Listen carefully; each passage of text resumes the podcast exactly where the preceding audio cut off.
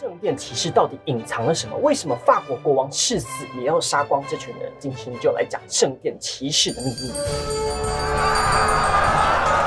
Hello，我是骑士与说书人，在影片开始之前，帮助我们订阅频道，打开小铃铛，感恩。故事呢，来到一零九九年，第一次十字军东征，十字军占领了圣地耶路撒冷，引发了西方基督徒到东方朝圣的狂潮。然而呢，朝圣之路却充满了危险，野兽和盗贼横行，朝圣者经常遭到袭击。而朝圣者的悲惨遭遇，也唤醒了九个前来朝圣的西方骑士他们的责任心。那这九个西方虔诚的骑士人，他们立志保护朝圣者，在耶路撒冷主教的面前。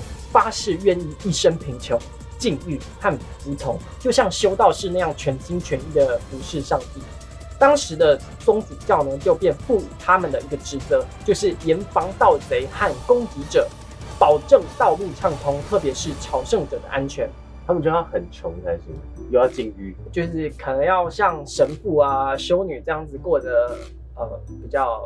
捷径的是人生，就不能变强就好了。呃，也你也要变强，但是你可能呃其他的都要做到，因为天主教还是比较严格一点的意思。对对对，这些规定都要做到，不像现在我们比较。要有钱才有事，对 对。那耶路撒冷的那个国王包德温二世，他就将圣殿山上的一个角落赐予了这些骑士驻扎。那这里呢，曾经是耶稣布道的地方，所以呢，对骑士来说，这意义非同小可。但最重要的是呢，他们在这里找到了一个非常重要的东西，那就是传说中的宝物圣杯。哦，对，又是圣杯。对，那这个宝物之外呢，他们还找到一份藏宝图。这个藏宝图也带领着他们发现了传说中的死海古卷啊，就是那个圣经的手抄本，第一本圣经。对对对对对。那之后呢，这群人便得到了一个称号，就是我们之前前几集提到的基督和所罗门圣殿的贫苦骑士团。他们最一开始是靠着捐助来维持生计。那他们徽章上面的双人骑士的图像呢，也象征着他们的贫困，以及圣殿骑士兄弟之间在战场上互相帮助的情谊。同生共死的好基友伴啊，对，好基友伙伴啊。而且骑士的身份在中世纪是人人都向往的一个身份。原则上呢，骑士并不世袭，平民可以靠着战功升格成为骑士。贵族的小孩呢，会对他们来说相对轻松一点，但是也是要经过一定的训练，并且在军中服役数年才能被册封为骑士。但是呢，如果你达官显贵，也许可以成为天生的骑士。像是国王，他们就是不需要服役就能够当上骑士，但是国王也是要有一定的能力跟战功，才有办法被册封为骑士的。嗯，那圣殿骑士团的创立之后，很快的就引起贵族还有教会上层的重视，骑士团迅速发展壮大。罗马教廷在法国召开了宗教会议。教宗直接承认了他们的地位。这一次会议对他们来说是一个里程碑，他为圣殿骑士团制定了章程，确认了圣殿骑士团对整个基督教世界的合法地位，还有罗马教廷对他的最高权威。教廷确实在进一步扩大了圣殿骑士团在欧洲的影响力，并让他们合法化的接受基督教徒的捐赠。教宗呢，更是直接授予他们特权跟地位。圣殿骑士团是直接对教宗负责。他们不受贵族、还有国王跟地方主教的指挥，而且可以免交教会的十一奉献税。嗯，对他们甚至呢还可以去当地收取民众百姓的十一奉献税。对，所以他们才能够迅速的发展，变得这么壮大。他们最强的时候，成员超过两万名。他们就是黑道的，有点像对收保护费啦，就对，他就是合法的黑道。对，可是我觉得保护费好像可以交，就是我我应该会交啦，因为中世纪好像是真的蛮蛮危险的，可能对到处都有什么劫掠啊、烧杀掳掠啊，也是啦，对对对，交的心甘情愿啊。那直到了十二世纪末期呢，圣殿骑士团在基督教世界拥有了九千座的庄园以及领地。其中包括了一些非常有名的教堂跟城堡，他们真的赚很大了。对，教堂跟城堡，哎，九千九千座城堡，很大哎。对啊，那有一段时间的这个骑士团，他们拥有了法国的塞浦路斯岛整座岛。那这些庄园呢，跟财产使圣殿骑士团变成一个非常庞大的经济体。即便呢他们在战场上损失巨大，他们也能够瞬间的恢复成原来的样子。嗯，对，因为就是真的有钱啊，有钱呐，五级啊，有钱能使鬼推磨。对，没错。那不久后的十字军东征呢，圣殿骑士团的几乎参加了所有保卫圣地的战斗。参加的骑士团人数虽然不多，但是他们每一个战斗力都很强大。圣殿骑士团他们最著名的一次战役就是蒙吉萨战役。他们在蒙吉萨战役中击退了穆斯林的军神萨拉丁。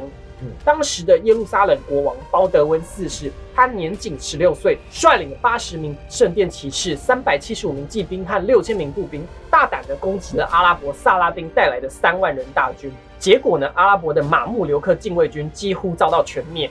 总共伤亡两万余人，萨拉丁带着剩不到十分之一的人仓皇逃回了埃及。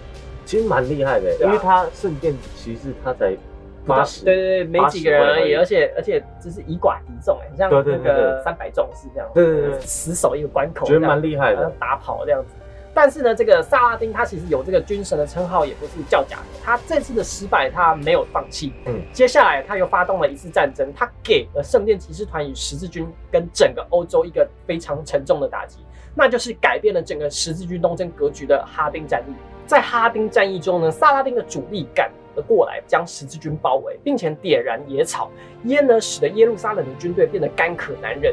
而周围的萨拉丁军队又高声赞美阿拉的圣歌，在心理上呢干扰着耶路撒冷的军队。天亮之后，一十字军几乎是已经没有什么战力可言了，几乎只剩下被屠杀的份。而剩下的很多骑士为了保护当初那钉死耶稣的那座十字架，都死战不退。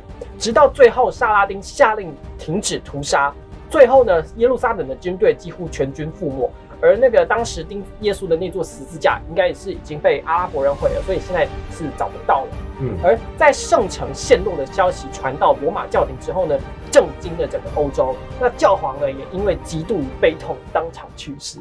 所以是吓死，对，心脏迸发，真的被吓死，真的被吓死。哇，对，那因为圣殿骑士团的节节败退，到了一二九零年，圣殿骑士的据点只剩下了一座城堡。但不久之后也沦陷了。圣地呢，在这个时候重新归于穆斯林的掌控，骑士团也退守到了法国塞浦路斯岛。相反的，欧洲对于十字军的支持却是越来越少。东征的费用越来越昂贵，欧洲人不太愿意一直在这件事情上消耗他们的资源。嗯，战争真的很花钱。对对对，最赚钱的就是军火。对对，做做军火。对，那战争的失利也造成众人对于圣殿骑士团的失望，他们开始觉得十字军东征是为了呃投入而投入，这变成很像把钱丢到水里。而骑士团的地位呢，也开始动摇。在一三零七年的时候，十字军团的团长因为要去见教宗而抵达了法国。这个时候的法国国王就是菲利四世，他曾与英国的战争欠下了大笔的债务，而他最大的债主呢就是圣殿骑士团。那接下来的事情大家就比较熟悉了，就是我们之前那一集巴丰特讲的故事，就是他们白出白白对，没错。那当时的这个国王呢，菲利四世呢，他决定在十三号星期五偷袭并逮捕。所有的骑士团团员将他们的财产占为己有，而且还瞎掰了一系列的罪行，都是中世纪最不可原谅的异端罪。嗯，强迫他们有承认恶魔崇拜的罪行。所以这样看起来，这些圣殿骑士他们就像一个靶子，就有事就找他们。对对，就是有战争找他们，然后没事就是欠钱找他们。很像我们的那个运动员有没有？就是有要比赛的时候，他说：“哎，一上来，然后然后最后输了，然后没夺牌，就哎，你们这些的吧吧吧。”台湾还好了，台湾还好，网络上就是网络上的酸民啊，其他地方了，对，但台湾不会了，其实还好。其实以前蛮，以前很严重，但是但是也不也不知道今年今年跟他们什么事，对，就跟他没关系啦。对啊，因为也没拿他们钱做事。对啊，那之后呢？数百名的骑士团团员遭到逮捕，在狱中被屈打成招，承认了罪行。一三一四年，圣殿骑士团正式解散，他们的城堡被人占据，庞大的财富直接被人家抢走，就缺钱就抢人家的，对，直接占领，过分，抢粮、抢钱、抢粮、抢粮的，所以还是要有权势，对，还是要，因为你有钱没有用，你会被人家抢走，对，你要有权力才可以。所以现在圣殿骑士，我们等下会讲到，就是他们是如何在这之中崛起的。啊。好，那从此之后呢，欧洲又对耶路撒冷发动了八次的十字军东征，全部都以失败告终。所以呢，在那之后，欧洲是从未真正占领过耶路撒冷，一直到以色列现在正式的回归，变成现在全世界数一数二的强国。难怪以色列开战他都没在怕对，那个导弹当烟火在喷。就是那个军事能力差太多。现在的以色列还有美国在撑腰，对对对，所以才有人觉得说，光明会的背后就是圣殿骑士，他们控制着金融，就变相着整控制着整个中东国家地区。那他们控制的金融就可以控制得了军武嘛？你有钱就可以买武器。